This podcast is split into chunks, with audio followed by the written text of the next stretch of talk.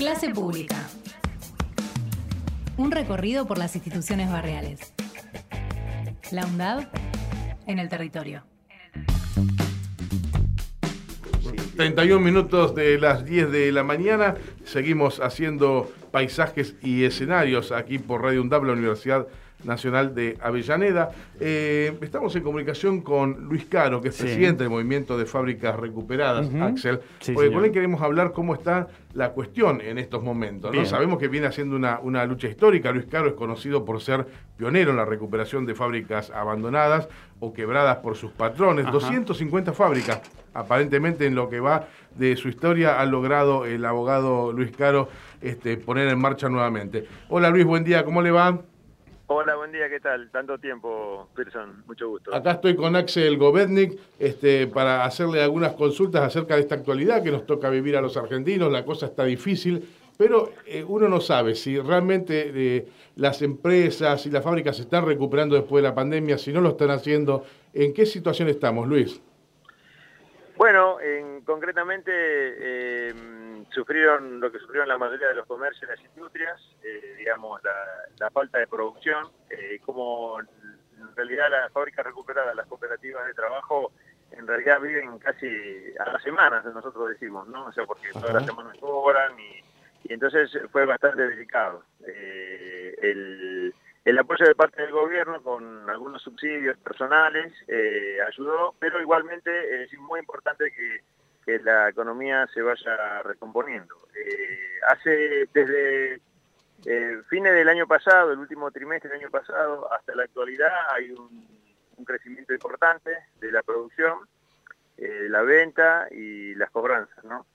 Hay un tema que todavía sigue pendiente, que tuvo una posibilidad de resolución, pero no, no concreta, fue la del aumento de los servicios. ¿no? Eh, la, lo que fue el aumento del gas y la luz eh, y el agua eh, también.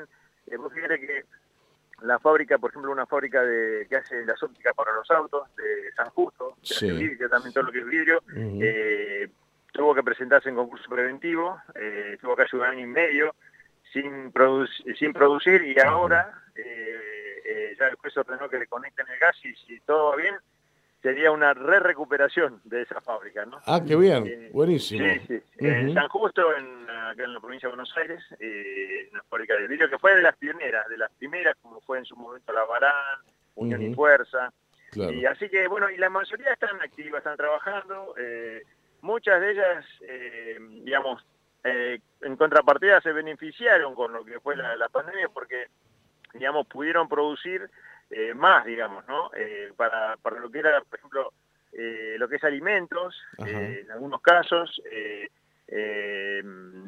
mejoraron la, posibilidad de producción. Los compañeros muchas veces utilizan el ingenio para poder Mira, vos sabés, Luis, que recién hace un ratito hablábamos con, con Mario Giorgi acerca de algunas empresas que han ganado y muchísimo durante la... Creo que Arcor habíamos mencionado. En una pequeña medida, una fábrica recuperada, ¿se puede reproducir esto también?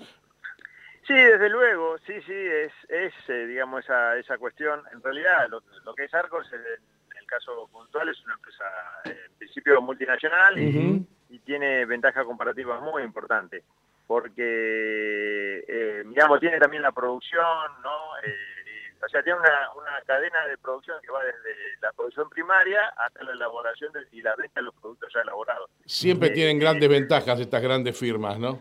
Claro, desde luego, desde luego. Pero no obstante eso, nosotros con, la, con las fábricas recuperadas, eh, los compañeros, eh, lo que podemos ver hoy día es que para los obreros en general, eh, yo ayer justamente estaba hablando con unas eh, eh, docentes de, un colegio recuperado que, que, a veces los docentes cuando los, hay muchos establecimientos privados que, que contratan los docentes, tienen toda una historia y los establecimientos son alquilados y son como empresas que no tienen activos, ¿viste? Cuando se produce el cierre, querés cobrar y no hay ni una posibilidad. Entonces yo le digo, bueno, por eso es que las fábricas eh, recuperadas nacieron, porque muchas veces los trabajadores, cuando la fábrica quiebra, se quedan sin cobrar nada y mm. bueno, eh, hacen el juicio y después de 20, 30 años de trabajo no, no tenían por qué cobrar. Por eso era bueno quedarse en el lugar, del establecimiento, y poder defender el trabajo y la producción. Entonces, eh, eso es lo que se inició justamente, como vos sabés muy bien, estuviste acompañando el proceso de la cooperativa de trabajo Unión y Fuerza de Avellaneda, ahí en Spur 354. Claro, y la de Shellco también en Vieites. La de Shellco en Vieites. Sí, bueno, ambas Sí. tengo muy buenos, buenos recuerdos de eso, Luis. Claro, están trabajando activamente, te digo. Están muy bien, eh, ya ha pasado todo el proceso de resistencia, de lucha, y hoy día están eh, en el mercado, eh, bien posicionadas. y bueno, Helco, Helco no le bajó la, la, producción, o sea, iba a hacer productos para por ejemplo, chocolatería, repostería y heladería. fíjate que hay un hay una parte de la población ponele, no sé, serán 10 millones de, que, tienen un alto poder adquisitivo, que los vaivenes de la política económica, digamos, no, no les afecta en el consumo. Entonces ellos mantuvieron, eh, Celco se, tuvo, se pudo mantener. Tuvo problemas en lo que era la producción, porque con el COVID eh, muchos compañeros de avanzada edad no podían ir y lo demás, se les generó el problema de falta de producción, porque pedidos tenían. Claro.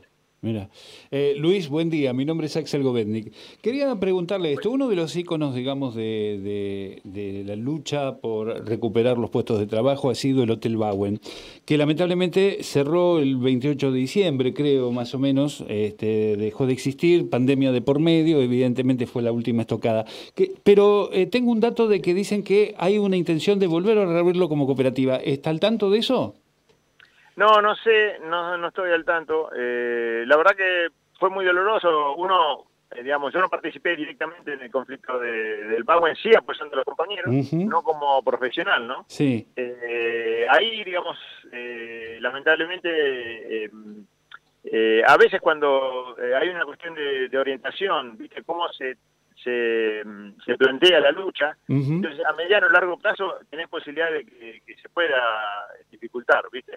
Como fue el caso, por ejemplo, de, de Brookman, ¿no? En su momento, claro. ellos tuvieron tres desalojos. Sí. Me tocó intervenir en el, después del tercero. Estuvieron eh, los compañeros cinco meses y medio en una carpa en la esquina, hasta que después hicimos todos los trámites y volvimos.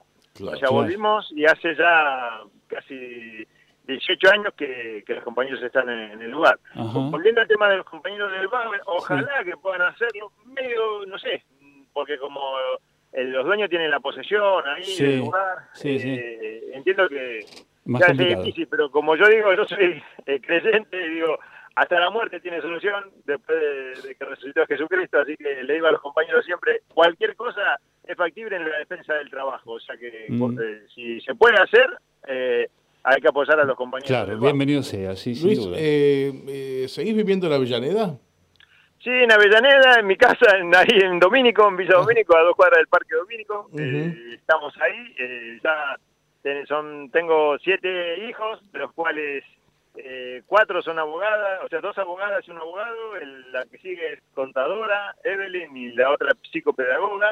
Y los otros dos, eh, la más chica está haciendo la facultad también y el otro está en la secundaria. Recuerdo que, nos conocimos hace tantos años, no vamos a decir tantos años porque cuánto, pero este que andabas haciendo trabajo social con la municipalidad, con las parroquias. ¿Eso eh, ¿Te ha quedado tiempo para eso o te has dedicado eh, exclusivamente a recuperar fábricas?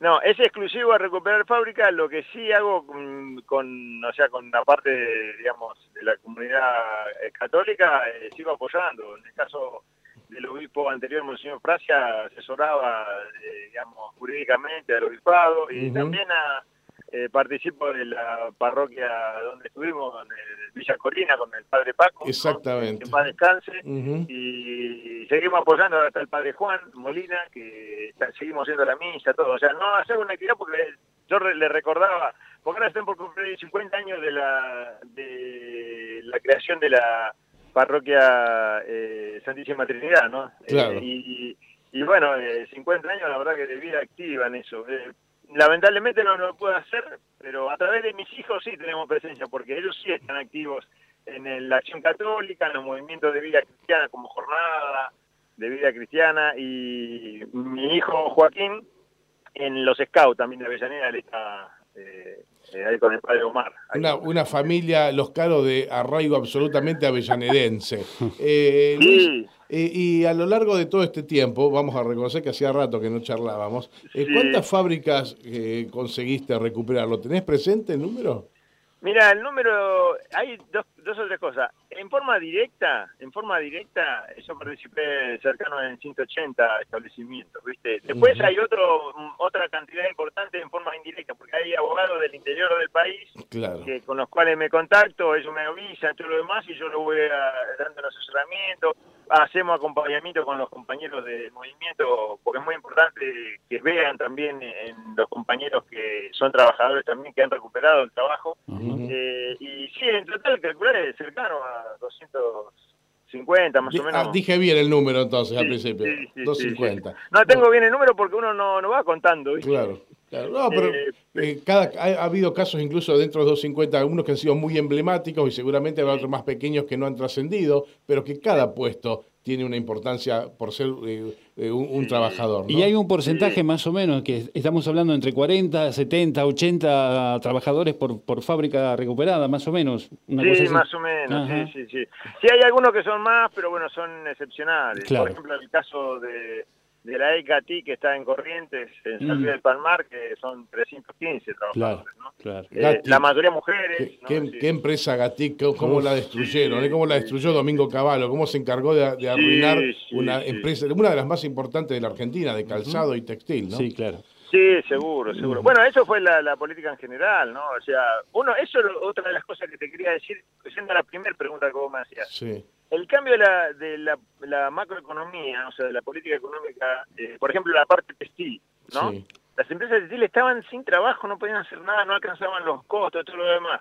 Y al cambiar, con la asunción de este gobierno que está actualmente, eh, eh, digamos, con el tema de las importaciones, eso porque anteriormente se importaba la mayoría, casi todas las cosas. Entonces, eh, ahora eh, no es que hay una restricción, sino que eh, realmente no les conviene importar los productos, digamos así, de textiles. Entonces, las textiles están andando muy bien.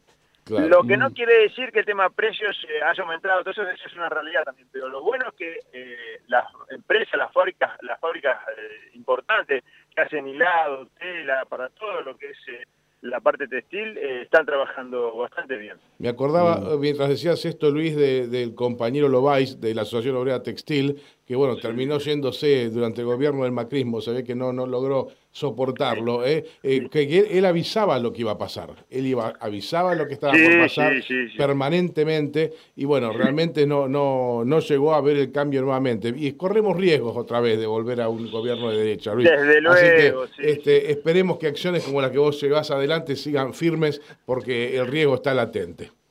Sí, desde luego, yo creo que, bueno, en ese sentido, eh, me parece que eh, el avance de otros proyectos, de tono, digamos, eh, capitalista, acérrimos, ya sea liberales, no liberales, conservadores, lo que fuera, pues son todos muy parecidos, que van en contra de la producción nacional y en contra de, que los trabajadores ganen lo necesario para vivir. o sea, ese es un tema puntual. Y yo como, yo también, yo soy militante social, pero soy base peronista, me crié en una unidad básica. Y te digo, para mí el, el, el capital tiene que estar al servicio de la economía y la economía al servicio del bienestar general. Y no al revés como plantean muchos. Hasta un compañero que dice, no, tenemos que crecer para el partido. No, no, no, no, no. Eso se pone al revés, poner la población al servicio de la economía y la economía al servicio del capital. Eso no. Eso es lo que nos llevó a esta situación. O sea, vos fíjate que los bancos cobran todo, cobran enormidades de intereses y sin hacer nada. Eh, ¿Cómo? O sea, entonces, eh, los jubilados, todo lo demás, eso hay que, me parece que cambiarlo, hay que aumentar el poder adquisitivo. Y te digo, yo, tenía el, libro de conducción política de cabecera, el de Perón. Él dice que una vez quemaron las naves, aumentaron cuatro veces los salarios, 400% al inicio. Y hoy estamos así, con el salario de pobreza. ¿no? El 60% de los salarios regularizados, o sea, los legales, están eh, cobran sueldos de pobreza, o sea, no llegan al mínimo. Luis Caro, presidente del Movimiento de Fábricas Recuperadas, nos quedamos con estas últimas frases que nos estabas diciendo. Muchísimas gracias por tu tiempo y fue una alegría volver a hablar ¿eh? después de, tantos años. Gracias, gracias igualmente. Y te veo ahora con, eh, con las canas ahí a flor de luz. Sí. yo, no, porque soy hijo de, de santiagueño, ¿viste? Yo tengo, tengo pelo negro, no te voy a morir con pelo negro. Luis Caro, muchísimas gracias por tu tiempo. Hasta cada momento. Y no falta oportunidad para vernos. Un abrazo a todos. Clase pública. Un recorrido por las instituciones barriales. La UNDAD en el territorio.